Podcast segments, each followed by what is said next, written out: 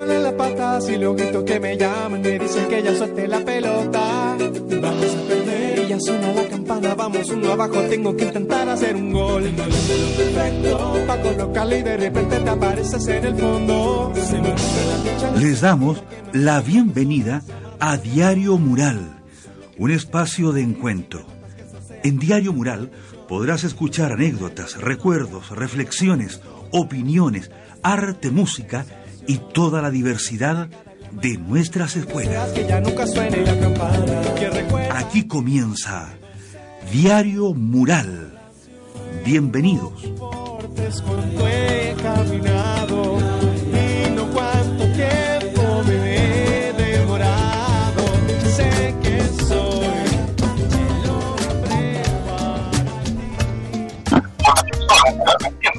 hay una sensación de temor. Hola, hola, muy buenas tardes. Comenzamos hoy, 7 de mayo, un nuevo capítulo programa Diario un programa que se transmite todos los viernes de 19 a 20 horas por Radio Nuevo Norte 104.7. Esporádico, Hoy nos acercamos a lo que serán las, hasta el momento, las elecciones del día de la próxima semana, ¿cierto? Y el tema que nos, eh, nos reúne hoy día, se los voy a leer, dice las consecuencias ¿ya? de las próximas elecciones en el ámbito educativo. La embarazada puede ir y ahí tiene Ya, un elemento de control, ¿verdad? Del gusano o del del- del gusano. Eh, ese es el tema que nos ha convocado hoy día. Eh, ojalá tengamos más y Estamos eh,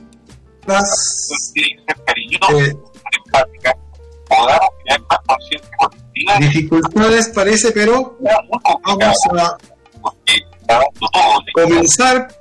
Juli, que el 80% del personal de salud. Estamos hablando de 200 personas a nivel de todo el país en todo el sistema. Y son mujeres que, que trabajan, son mujeres de edad productiva, son madres, son esposas, van a hacer su turno y están ahí Bien. Bueno, eh, yo- voy a- ya dijimos cuál va a ser nuestro tema, la importancia que tiene la elección de la próxima semana.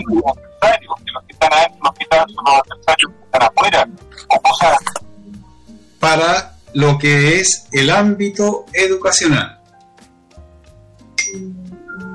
Parece que ahí ya lo estamos solucionando. Ok, muy bien. Bien, vamos a dejar a nuestro primer invitado para que él se presente a nuestros auditores. ¿Sí? Por favor. Muchas gracias, Joaquín. Eh, agradezco primero que todo la invitación. Mi nombre es Kenin Cerda Mesa. Soy candidato a constituyente por nuestra región, por las nueve comunas que integran el circuito costero, el circuito andino también. Eh, soy trabajador social, tengo 31 años, soy del signo Virgo. Eh, Vivo en la comuna de Mejillones, fui funcionario público en la municipalidad de Tocopilla, he acompañado a las organizaciones sociales desde lo que yo hago, desde mi, desde mi formación profesional. Y por cierto eh, he recorrido las calles de cada una de nuestras comunas conociendo, empapándome, sintiendo eh, la realidad que vive nuestra región y aquellas cosas que, que suceden, justamente como tú lo mencionabas al principio, en, en diferentes temas, en diferentes cosas, principalmente en aquello que hoy es la educación. Y por cierto, lo más importante que tú hacías el énfasis en la presentación de inicio del programa, es que lo importante que significan las próximas elecciones, no solamente las de ahora, del 15 y 16 de abril, sino que también las de noviembre, y cómo todo en general involucra un contexto, un contexto nacional que estamos viviendo, que es un contexto de crisis, ¿no es verdad, Joaquín? Un contexto Claro que sí. Jóvenes. En mi caso, como te decía yo, eh, un poco como en tercera persona, Ken inserta cuando uno dice, eh, me he dado cuenta, pues me he dado cuenta, ¿no? ¿Verdad? De, de, de cada una de las cosas que están pasando y porque venimos de, de las comunas que han estado también lejanas del centralismo. Y del centralismo regional, que es otro tema Así importante. sí, sí. Bien. ese soy yo, ese soy yo. Así tal cual como tú me ves, como me escuchas. Bueno, los amigos de la radio no me pueden ver, pero tengo barba. Bien. Pero bien, Kevin, gracias por tu presentación. Bueno, vamos a dar paso ahora a una pausa musical y tenemos invitado a un artista local, un músico, que nos va a interpretar su primera canción, pero además él va a hacer su propia presentación. Así es que, adelante, le escuchamos.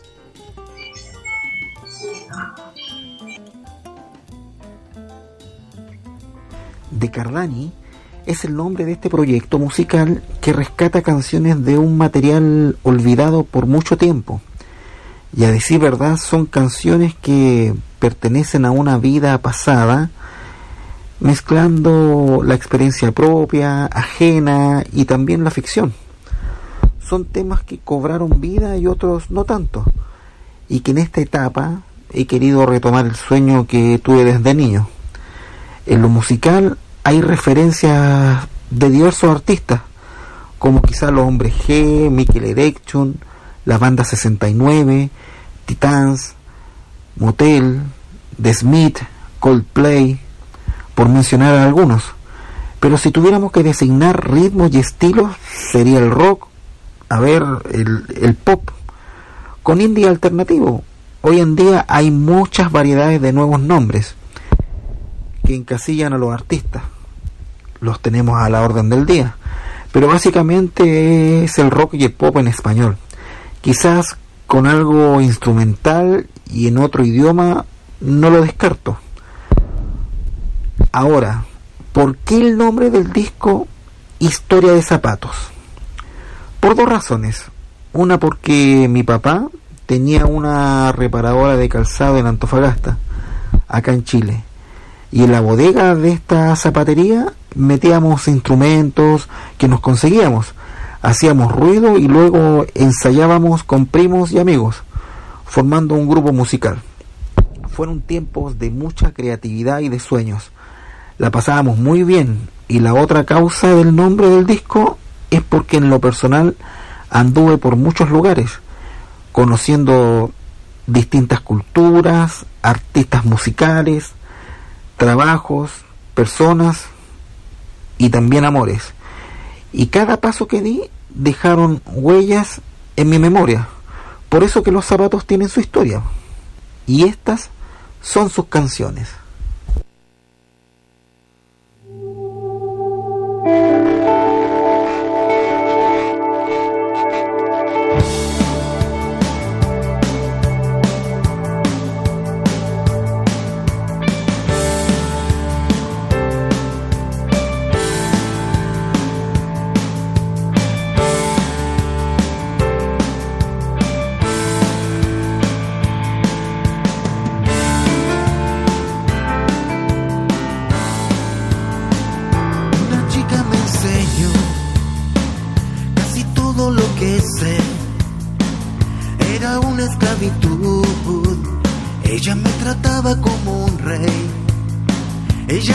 Tenía muchos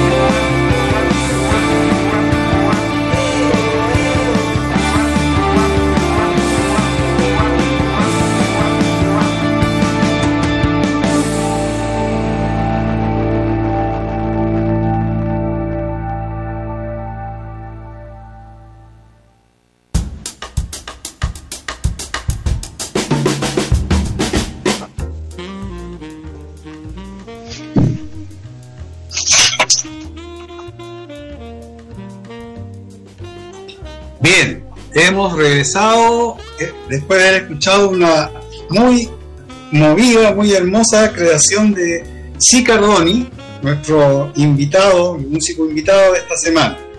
Lo que escuchamos se llama Todavía es muy pronto. Así es. Tenemos en este momento también que ha llegado nuestro segundo invitado y le vamos a pedir que en pocas palabras, ustedes saben que el tiempo avanza, eh, haga su presentación él mismo. Adelante.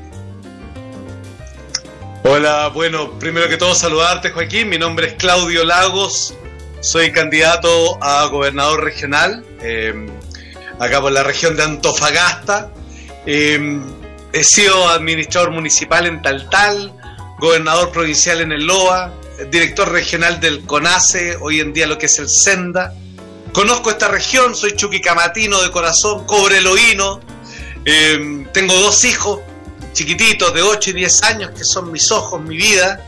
Eh, y en verdad eh, es un poco ese el, el, el, motor, ¿no? De, de, poder decir y de poder querer y, crear una región eh, más justa, más digna para ellos. Eh, poder efectivamente que el desarrollo de nuestra región alcance para todos y todas de manera equitativa hacia todas las comunas, que, que comunas tan alejadas. Hoy día estoy acá en Taltal, por ejemplo. Eh, aquí yo fui administrador municipal, eh, he estado conversando con la gente, lo alejado y lo dejado de lado que están las comunas más pequeñas del centro. Y acá, y ese es un, tema que, producto también del, de, de, del centralismo, eh, también de esta, de esta mirada, también que uno se queja tanto desde Santiago, el centralismo de Santiago, pero también al interior de la región hay una mirada muy centralista. Conversábamos con la gente acá, por ejemplo, un mamógrafo vale cuánto, 300, 400 millones de pesos, y el año pasado el gobierno regional devolvió 3 mil millones de pesos. O sea, eh, ¿cómo uno puede de verdad satisfacer necesidades tan pequeñas, tan importantes para la gente, con, con, gestos de verdad, con una buena eficiencia, con un buen manejo, con, una buen, con un buen trabajo? Así que eso es un poco, Joaquín, esa es mi presentación, mis motivaciones y, y parte del, del, del, del, Muchas rector gracias, de, Claudio. Bueno, vamos a entrar de lleno a nuestra conversación. ¿ya? Yo les había mandado una pauta y como les expliqué también, eh, yo este programa lo hacemos un grupo de profesores y tendemos a centrar todo en educación, pero eh, como también decimos, la educación penetra en todos los ámbitos de la... Por favor, siéntanse libres y eh, partimos con la primera pregunta que se la vamos a hacer a Kenny. Kenny, eh, muchos trabajadores, entre ellos los profesores, profesoras, hemos tenido que enfrentar desde el año pasado esto que se ha llamado teletrabajo, trabajo a distancia, trabajo remoto. Eh, de tu experiencia, ¿qué, así eh, en, tus palabras, ¿cuál es tu opinión sobre qué has observado acerca de este fenómeno que se está produciendo en, el, en la manera de enseñar o de trabajar. Bueno, yo creo que, hay que distinguir, hay que distinguir primero que todo eh, una cuestión que tiene que ver con que no estamos trabajando desde la casa, sino que estamos desde la casa, la crisis, tratando de trabajar, que es completamente distinto cuando lo observamos desde ese punto de vista. Porque cuando decimos eso, o sea, que estamos en medio de la crisis intentando de trabajar, estamos evidenciando que las condiciones que eh, para algunos pensasen que son las mejores, desde la casa, claro, tranquilamente, eh, no son a veces las mejores porque contribuyen a someter la presión del mercado a raíz del trabajo en la familia. Y por tanto tiende a existir una confusión, una confusión del espacio que se habita en, en torno al sujeto histórico que significa el trabajador. ¿Qué quiero decir con esto? Que desde la casa eh, se tiende a habilitar un espacio. Por tanto, al empleador se le está evitando un espacio de, confluencia en la empresa. Yo acá que estoy diciendo, en ese aspecto de estructura, de cómo se evidencia, tenemos un problema, porque por ejemplo, si lo llevamos a, la ley, eh, un trabajador que se accidenta en la casa, dependiendo de la condición que tiene, desde el espacio que hay, desde donde está, por ejemplo, su lugar de trabajo, el patrón o patro, eh, la empresa va a considerar ese accidente de carácter profesional laboral o no, dependiendo de cómo haya sucedido. Entonces ahí tenemos una situación legal que queda como al arbitrio, ¿ah? porque tenemos, a propósito de la relación laboral cruzada por este sistema neoliberal, en donde está, está la, lógica del trabajador, los derechos del trabajador, la garantía, ¿no? la protección social del trabajador está cruzada por el afán de producir, por la venta, por el consumo. Entonces, claro, tenemos un problema ahí. ¿Y cuál es el caso? Por ejemplo, una vecina con teletrabajo eh, tiene su lugar de trabajo, por ejemplo, en el primer piso en su casa. Las casas de Tocopilla ustedes las conocen, son la mayoría construcciones sociales, segundo piso, con una escalera que tiene un espacio reducido para bajar. Por ahí Claudio podrá ratificar eso porque andamos en terreno. Eh, y cuando baja esa persona se cae por la escalera. Ahí tenemos un tema quiero dejar ese punto claro.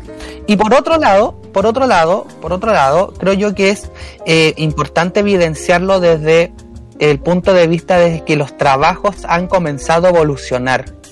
La tecnología ha empezado a ocupar cada uno de los espacios y eso también significa que va a existir tal vez una reducción de cupos laborales en razón de la tecnología o sea, el avance tecnológico del trabajo va a hacer que algunos puestos laborales dejen de existir por razones obvias de la automatización. Entonces, yo creo que ahí, ahí tenemos otra cosa que poner en discusión. ¿Cómo van a ser los derechos laborales del trabajador en razón de esta modalidad en línea? Por ejemplo, se da mucho en el servicio público, en el mundo municipal y acá cuando uno se junta con las asociaciones y, con los sindicatos de trabajadores honorarios, aquellos que están en la rama de los didecos, por ejemplo, el reclamo principal es que algunos directores de servicio sobrepasan el horario laboral mandando mensajes por WhatsApp, por ejemplo, 8, 9, 10 de la noche. Entendiendo, sí, uno entiende la labor de continuidad del servicio, del 24/7, de que es un servicio público, pero también uno tiene que tener una defensa estricta de la familia, del espacio del trabajador y, por cierto, de sus derechos como integrante de un núcleo. Entonces, ahí también eh, va, son diferentes temas. Por eso yo te partía diciendo, Joaquín, Claudio, que hay que distinguir, hay que distinguir. Porque, por ejemplo, no es el mismo trabajo hace, por ejemplo, una tía de jardín respecto de la modalidad en línea, pasando a lo educativo, Joaquín, eh, desde el punto de vista, por ejemplo, de cómo le va a enseñar a los niños y niñas, niñes, eh, las habilidades eh, psicomotoras finas, ¿ah? a través de la pantalla. Si es que las familias no tienen, por ejemplo, los elementos adecuados para trabajar esa dinámica en los niños del nivel de transición menor o, el NT1 el NT2. ¿Cachai? Entonces, claro, la tía de jardín enfrenta una problemática mayor, a diferencia, por ejemplo, de los colegas que somos del área del trabajo social, que nuestra mayoría debe ser informe y eh, acaso podés hacer una entrevista empírica o, una entrevista a través del WhatsApp o del Zoom a la familia. Son, son realidades completas. Entonces hay que distinguir ahí, claro, en una lógica de si hablamos de una uniformidad, yo me atrevería a decir que el próximo Parlamento tiene que legislar en razón de, los derechos digitales. O sea, la silla ergonómica en la casa si lo vamos a tener en un horario eh, en la casa y eso no puede ser por cuantía del trabajador, tiene que ser por cuantía del empleador. O sea, son muchos temas, por eso lo dejo así como disparé. Muy bien. Gracias, Kenny. Muy interesante tu respuesta. Claudio, eh, Kenny nos hablaba de las diferencias que él observa en esta nueva modalidad de ese intento de trabajo, pero eh, yo sé que tú trabajas también de docente, ¿ya? Yo te Así quiero, es. Yo te quiero hacer, eh, no sé qué opinas de lo que te voy a decir. Eh, a veces está la tentación de parte de las autoridades al interior de las escuelas, liceos, de transformar la casa en una escuela. Es decir, no, no, no hacen una diferencia. Es como que todo sigue igual, solamente cambia el lugar del trabajo. No sé qué opinión te merece mi comentario, Claudio. Mira, yo hay algo que me quiero colgar de lo que dice Kenin, que en verdad estamos intentando trabajar desde la casa, eh, pero es absolutamente distinto. Primero que todo, desde el punto de vista de la salud mental.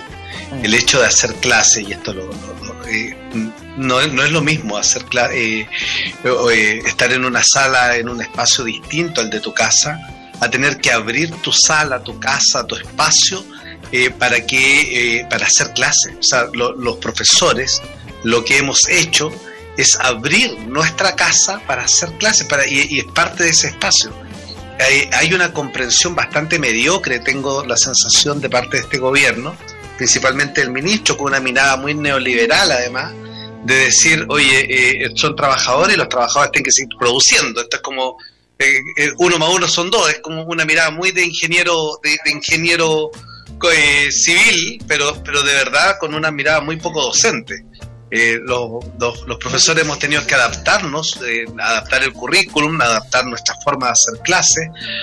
Imagínate, yo soy profesor de teatro, ¿cómo hacemos clases de teatro a través del Zoom? Mis hijos eh, están haciendo, la, profesora le está enseñando a leer a mi, a mi hija más chiquitita, que, eh, y cómo le enseña a leer a partir de una clase por Zoom. Yo he tenido que trabajar, yo afortunadamente yo de chiquitito les leo cuentos, etcétera, y eso ha funcionado y, mis hijos son niños lectores, pero muchos de los compañeritos de mis, de mis hijos todavía no leen cómo los profesores hacen esfuerzos pero sobrehumanos para poder enseñarle a leer a un niño a través de una cámara. Entonces, esta, ese, ese tipo, la, estrategia metodológica, lo, ingenioso que han tenido que hacer. Hay una profesora, la Iris Núñez, que está con nosotros, conmigo, trabaja mucho, ella es concejala, candidata a concejala, ella inventó un personaje que es la Zulita, y hace, y, trata de, hacer sus clases, se disfraza, se pone una peluca, porque en verdad las posibilidades de, de los profesores, la, la inventiva, la creatividad que hemos tenido que desarrollar para poder efectivamente hacer nuestras clases es tremenda. Eh, y ahí hay un, yo siento que hay una poca comprensión, hay una poca empatía de parte de los, del ministro. El ministro es brutalmente, o sea, da unas señales inequívocas horribles. El, el, ministro de, de, de Educación, que debiera ser el que primero debe velar no solo por, por, por, los alumnos, sino que también por los profesores, por los gremios, por, por la salud mental de los niños, niñas y también de los profesores en relación al trabajo que se está realizando. Yo siento que acá hay una, ha faltado una mirada eh, eh, docente en torno al, al, desarrollo del trabajo que, que, hemos desarrollado los profesores en el aula. Eh, y, pongo ejemplos muy claros. yo por primera vez he tenido que usar lentes, por ejemplo. Yo no uso lentes, yo tengo una vista bastante buena, pero la vista, partiendo a las ocho y media de la mañana conectado hasta las 5 de la tarde a veces en diferentes cursos, efectivamente que la vista llega un minuto en que está cansada, que duele, que las letras te bailan, porque en verdad eh, eso se va a considerar una enfermedad, una enfermedad laboral, y acá me cuelgo con lo que decía Kenny, ¿ah? eh, la, silla ergonómica, los problemas a la espalda, los problemas de, vista, los problemas también del, al digitar, que todo lo que la, que, son enfermedades que tienen mucho las secretarias a propósito de la inflamación de los huesos de las manos. O sea, todo este tipo de cosas que, van a ser consideradas enfermedades laborales para los profesores. Y ahí hay temas que son, que, yo siento que están pasados muy por encima. O sea, yo creo que es muy fácil decir, oye, vuelvan a clase, acá la cuestión, tienen que hacerla, tienen que cumplir el horario, tienen que cumplir con el currículum, que el currículum mínimo, el... pero la verdad es que tiene que haber una mirada también de decir, oye, esto es la forma en la que se está trabajando, estos son los esfuerzos que está haciendo el profesorado, que están haciendo los docentes, debemos ser empáticos y debemos generar las condiciones laborales, en este caso telemáticas, para que los niños, todos los profesores han tenido que poner plata de su bolsillo para tener internet. Conozco muchos profesores que han tenido que mejorar la calidad del internet de sus casas porque resulta que se les caía, etcétera, porque el internet que tenían era un internet básico más bien para trabajar con cosas en la casa. Y toda esa plata, todo ese por parte del mismo bolsillo de los profesores. Y eso la verdad es que nadie lo ha valorado.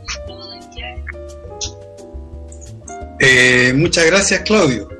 Yo eh, sumaría a lo que tú dices eh, también el, el, las dificultades que tienen los estudiantes. ¿ah? No todos los estudiantes pueden acceder eh, en la mejor forma y todo lo demás. Bueno, vamos a pasar a una pausa musical. Vamos a escuchar de nuestro invitado musical C. Cardoni su creación Lo que se va. Ese es el nombre de la creación de nuestro artista invitado. ¿Ya? Adelante, Francisco.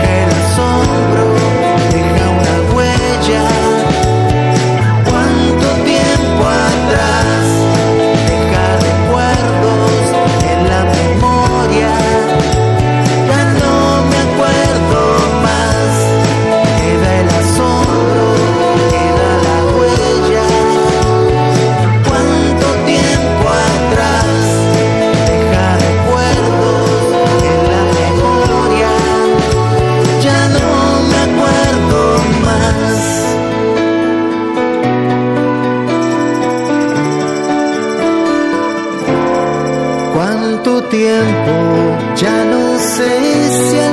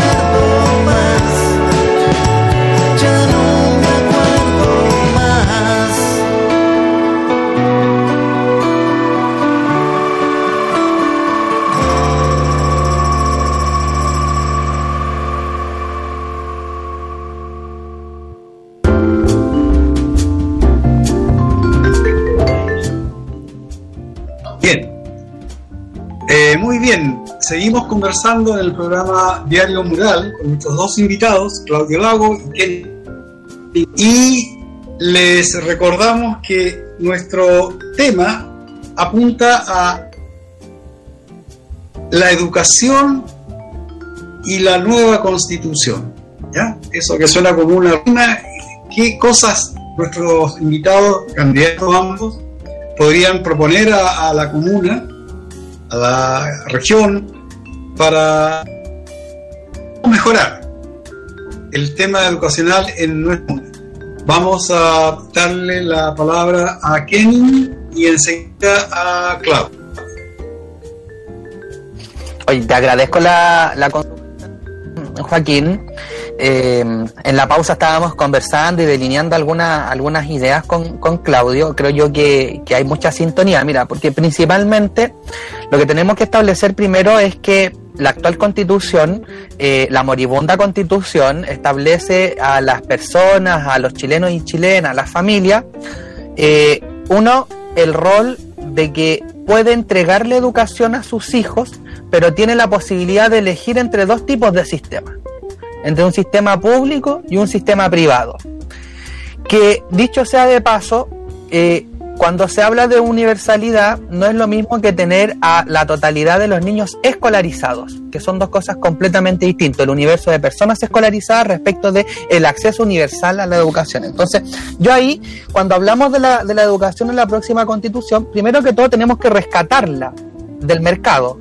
No puede haber una educación, un sistema educativo en Chile exista la posibilidad de diferenciar al ciudadano común y corriente, al hijo del pueblo, al hijo de la ciudadanía, entre uno que puede pagar una universidad privada y otro que puede solo acceder a un centro de formación técnica sin desmerecer o a un IPP o no puede acceder a una universidad directamente porque no, no tiene las lucas para garantizar ese pago en una universidad privada, por darte un ejemplo. Y por otro lado, en, el, en lo público, la, la, la, totalidad o, la cobertura que plantea la, la actual ley de gratuidad sigue siendo, si bien hay algunos alumnos, alumnas, algunas familias que pudieron acceder y vimos que fue un aporte importante a las familias, la educación gratuita universitaria de sus hijos, hoy día tenemos que garantizar eso como derecho universal para todos y todas. Pero ojo, ahí eh, significa entonces eliminar del articulado actual o, cambiar la visión, percepción, ¿cierto?, de cómo uno entiende el sistema educativo. El sistema educativo entonces tiene que estar no al servicio de la generación de una máquina de producción nacional, o sea, que nuestros hijos, que nosotros mismos en nuestra región minera hayamos permitido que la educación haya servido como herramienta no solo para tecnificar, sino que para establecer personas que ponen sus cuerpos para la producción y que son en algunos casos muy mal retribuidos. Ahí tenemos el sector del retail, que, es, eh, que se entrega por completo a horas y horas, y hay una, una, un, un tema respecto de la tecnificación y respecto del alcance de esa educación, que dándoles, no es verdad, ¿cierto? A algunos niños y niñas solamente la posibilidad de encontrar un trabajo precarizado. Eso es raíz de la educación propiamente tal y de cómo nos hemos capacitado y de cómo la sociedad en su conjunto ha ido avanzando y ha ido, pues, y ha ido poniendo a disposición de vosotros mismos, los hijos e hijas, eh, nuestros nietos, nietas, qué sé yo, eh, un dispositivo estatal que de verdad responda a las necesidades. O sea, hoy día la educación tanto como la salud, tanto como la vivienda, tanto como los medios de comunicación, como el derecho a la información, están cedidos al mercado y eso ha generado el problema que hoy día tenemos de desigualdades tan profundas que cruzan toda la sociedad. Entonces, si usted me pregunta a mí, Joaquín, eh, ¿cuál va a ser entonces la mejor fórmula de tener una educación distinta? Bueno, tenemos que hablar de dos ejes fundamentales. Uno, devolver la educación al Estado en su totalidad y que sea una educación que efectivamente se coordine la academia en razón de objetivos de país. O sea, si vamos a hablar, por ejemplo, y acá yo le tiro la pelota al Claudio, si vamos a hablar de universidades regionalistas, en donde eh, en nuestra región propiamente tal, por ejemplo, se generan el proceso extractivo que es parte fundamental del modelo neoliberal, el proceso extractivista, sin inyectarle tecnología, sin inyectarle preparación, sin darle valor agregado en términos económicos ¿ah? eh, al cobre y a la roca que se extrae. Entonces ahí la educación, por cierto, cuando yo hablo y digo, bueno, que esta educación sea universal, estatal, de calidad, con objetivos claros, de producción nacional, con internación en la, en la, en la vida local, Mira, te estoy dando muchos temas. O sea, la universidad no solamente la educación debe estar como un soporte, un dispositivo para la ciudadanía para poder incrementar su capacidad intelectual y su capacidad de producir tecnificadamente, sino que la academia debe tener una mayor vinculación. Y ahí es donde aparece ¿ah? que, que este modelo educativo tenga una mayor preponderancia al momento de definir y de hacer la política pública.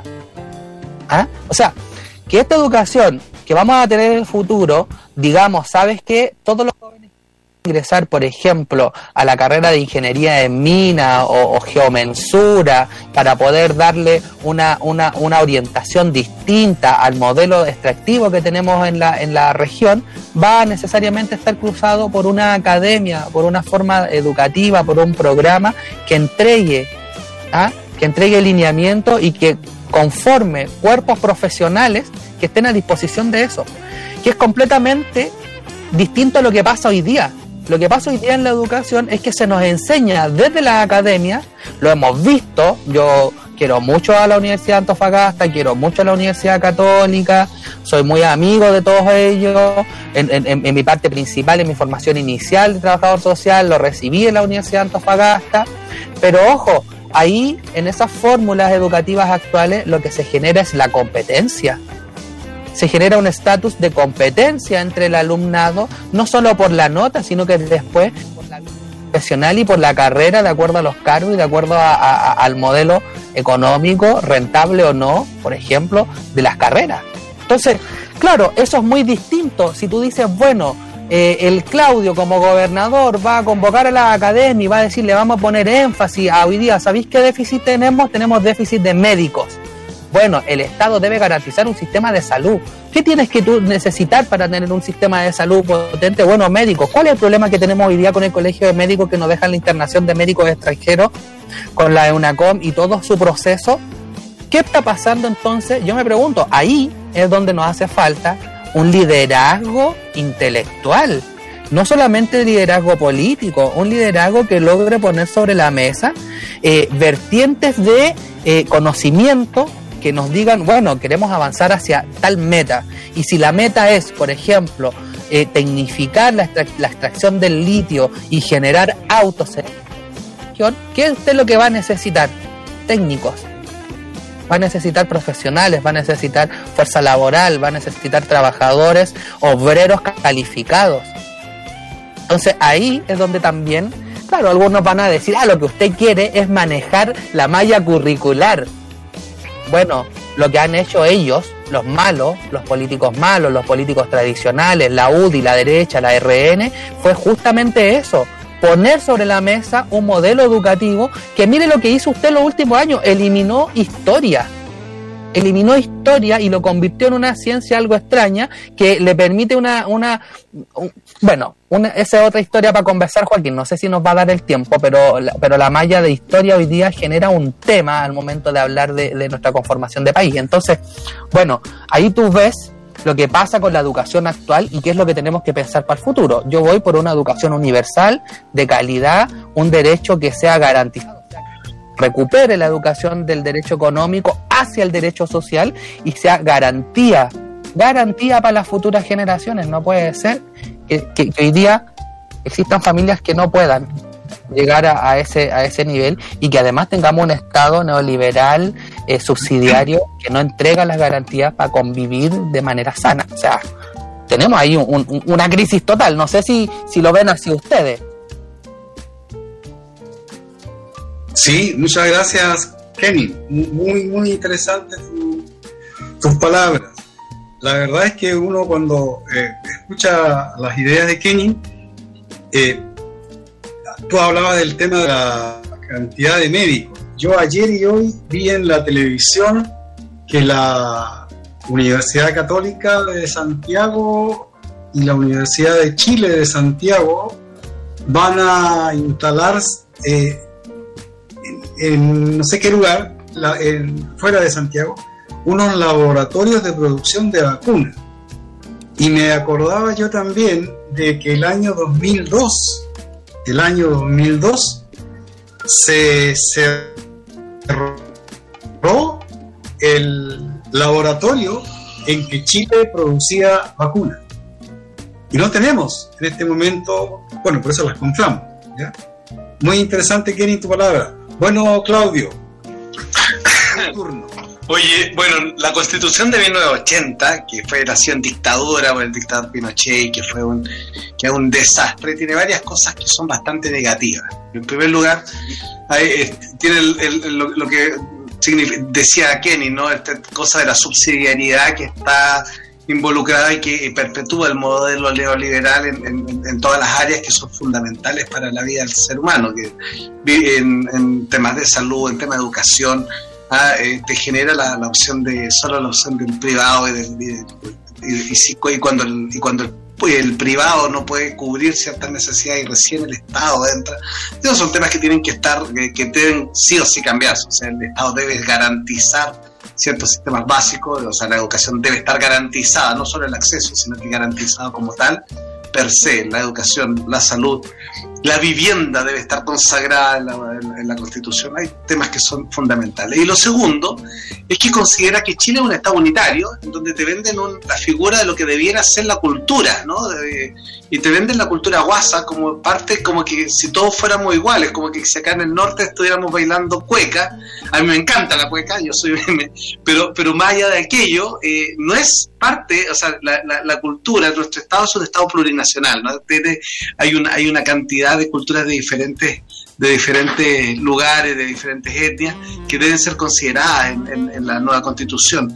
Y ahí es donde tiene que y ahí es donde nos metemos también en un tema que te comentaba en el entretiempo, Joaquín, a propósito de la pertinencia de la educación. Eh, muchas veces nuestros jóvenes conocen mucho más la, con todo el respeto que me merece la cultura mapuche, pero eh, no conocen a los licarantay. Y los licarantay, los atacameños, son nuestros pueblos originarios de acá del norte. Entonces, hay temas que debemos tener una educación mucho más pertinente territorial y culturalmente. Y son temas que debemos eh, trabajar en torno a lo que son los currículos. Y, lo otro que decía Kevin, que me, que me parece muy interesante, a propósito del tema de los médicos. Eh, yo considero que las universidades, las ciudades y las regiones se deben construir en base y en torno a sus universidades las universidades lamentablemente como han tenido que salir al mercado al, al mercado propiamente tal y, tienden a vender. Entonces una carrera como ingeniería que con Tizi Pizarrón puede tener a 200 alumnos eh, eh, contra otras eh, carreras que requieren una mayor especialización etcétera. Entonces van generando las lucas son empiezan a primar en torno a las necesidades y a las prioridades que las universidades tienen en torno a la generación de carreras eh, nosotros tenemos una oportunidad tremenda en la región de Antofagasta a propósito de, eh, la Escuela de, Medicina de la Universidad de Antofagasta. Además está todo el, hospital clínico de la universidad, que me parece que son proyectos hermosos, pero ahí de, qué manera también como gobierno regional, y ahí es un tema que a mí me, interesa meterme, digamos, de qué manera desde el gobierno regional podemos apoyar para que las universidades empiecen a crear profesionales, especialistas y, médicos que puedan, y formar médicos en nuestra región que puedan ir en, virtud de, disminuir las brechas que tenemos de especialistas en las diferentes comunas. ¿De qué manera podemos trabajar? Mira, hace poquito aquí en Taltal estaba conversando con una vecina que se hace atender por, que, la atiende un neurocirujano que viene desde Copiapó eh, y este neurocirujano viene una vez al mes eh, y atiende a una serie de, personas.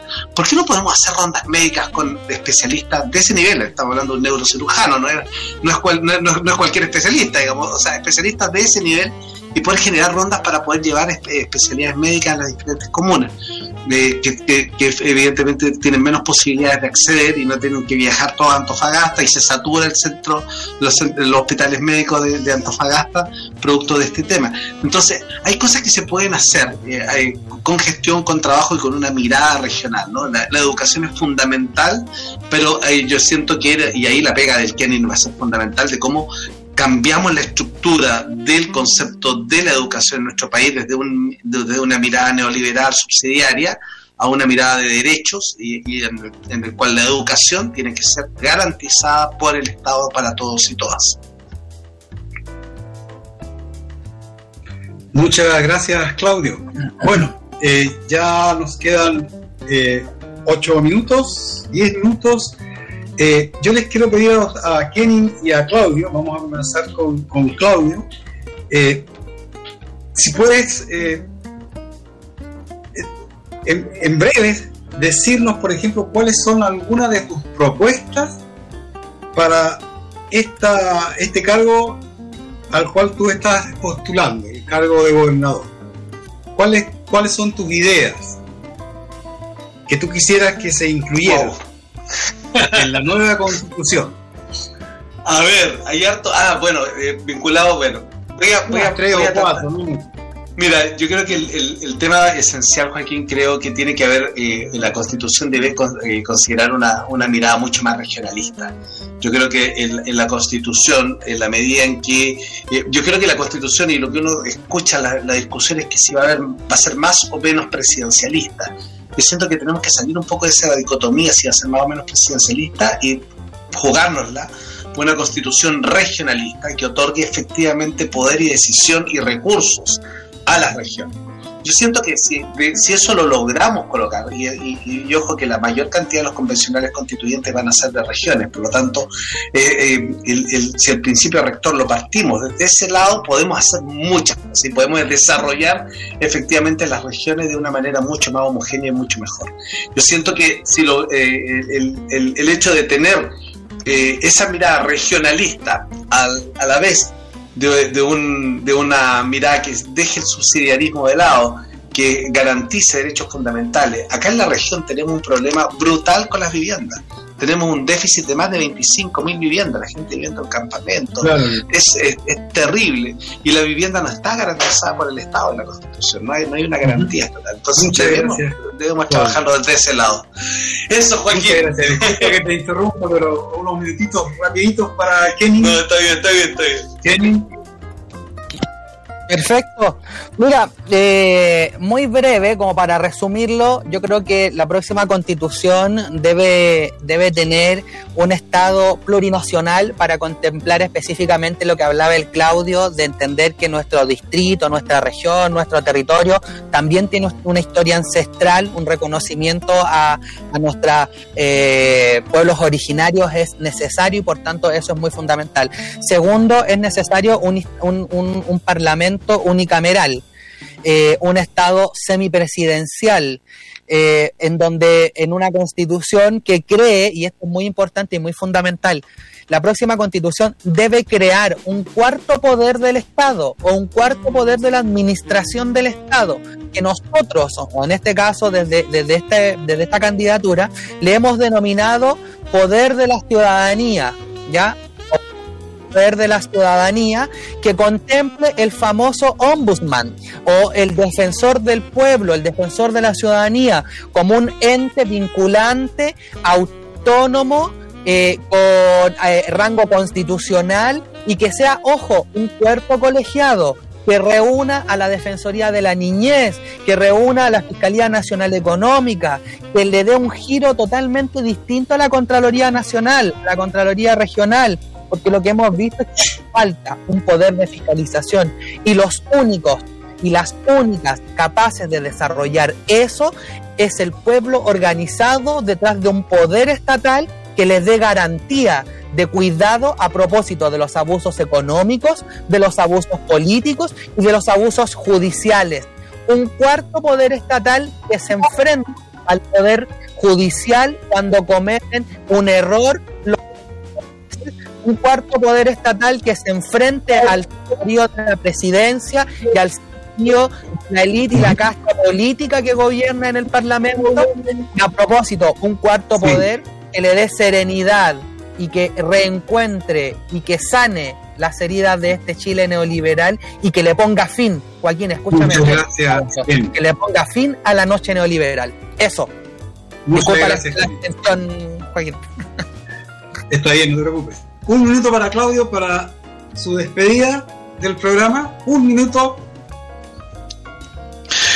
Bueno, eh, solamente pedir eh, a ustedes, eh, chiquillos, chiquillas, los que están escuchando, que cuenten conmigo y que efectivamente contar con el apoyo de todos y cada uno de ustedes. El llevar adelante la región de Antofagasta es un desafío tremendo, que lo tenemos que hacer todos juntos. ¿ah? Yo creo firmemente en la participación ciudadana, creo firmemente en que los ciudadanos tienen que estar en todos y cada uno de los proyectos, pero además tienen que estar auditando, tienen que estar encima de nuestro. Yo me comprometo a eso, a que vamos a llevar adelante una región autónoma fuerte que de verdad piense en los ciudadanos y ponga por sobre cualquier interés económico, en primer lugar, el interés del ser humano eh, para su desarrollo en plenitud. Muchas gracias, Claudio. Muchas gracias por tus palabras. Kenny, el minuto final para ti agradecer a ti, agradecer a Claudio, agradecer a Francisco que está en controles, a la radio, a todos los que hacen la posibilidad de escucharnos a través de todo nuestro distrito y por cierto a quienes nos escuchan, a quienes están al otro lado y que se dan el tiempo un poquito de poder saber, de informarse, porque el próximo sábado, no este, sino que el siguiente, el 15 y 16, tenemos una gran decisión que hacer. Una es votar por Claudio Lagos a, gobernador regional, creo que es la posibilidad, la alternativa que tiene día la región para hacer un regionalismo en las comunidades y los pueblos originarios y por otro lado apoyarme a mí Kenin Cerda y Q20 en el voto en el voto beige un cabro joven alguien que quiere llevar adelante ideas desde nuestra región con la fuerza de todos y todas porque ahora le toca al norte. Esa, esa es la frase ahora le toca al norte ya estamos aburridos ya. Muchas gracias Kenin Claudio a los auditores y ya es hora de ir despidiéndonos ya les agradezco yo ahora a Kenny, le agradezco a Claudio. Fue una conversación muy interesante. Muchas gracias por haber aceptado la invitación. Eh, Francisco, también un gran trabajo. Muchas gracias, Francisco. Y nos volvemos a encontrar el viernes que se, eh, siguiente, al parecer, para poder hacer un nuevo capítulo, capítulo del programa Diario Mural. Así es que, de nuevo, gracias Buenas noches. Chaito. Buenas noches. Gracias, Joaquín. Gracias. Patas y luego que me llaman me dicen que ya suelte la pelota. Vamos a perder y ya suena la campana vamos uno abajo tengo que intentar hacer un gol. Perfecto para colocarle y de repente te apareces en el fondo. Suena la campana y por hoy cerramos los portones imaginarios para abrirlos nuevamente el próximo viernes a las 19 horas en un nuevo encuentro con Diario Mural. Sensación, esperas que llegada la mañana.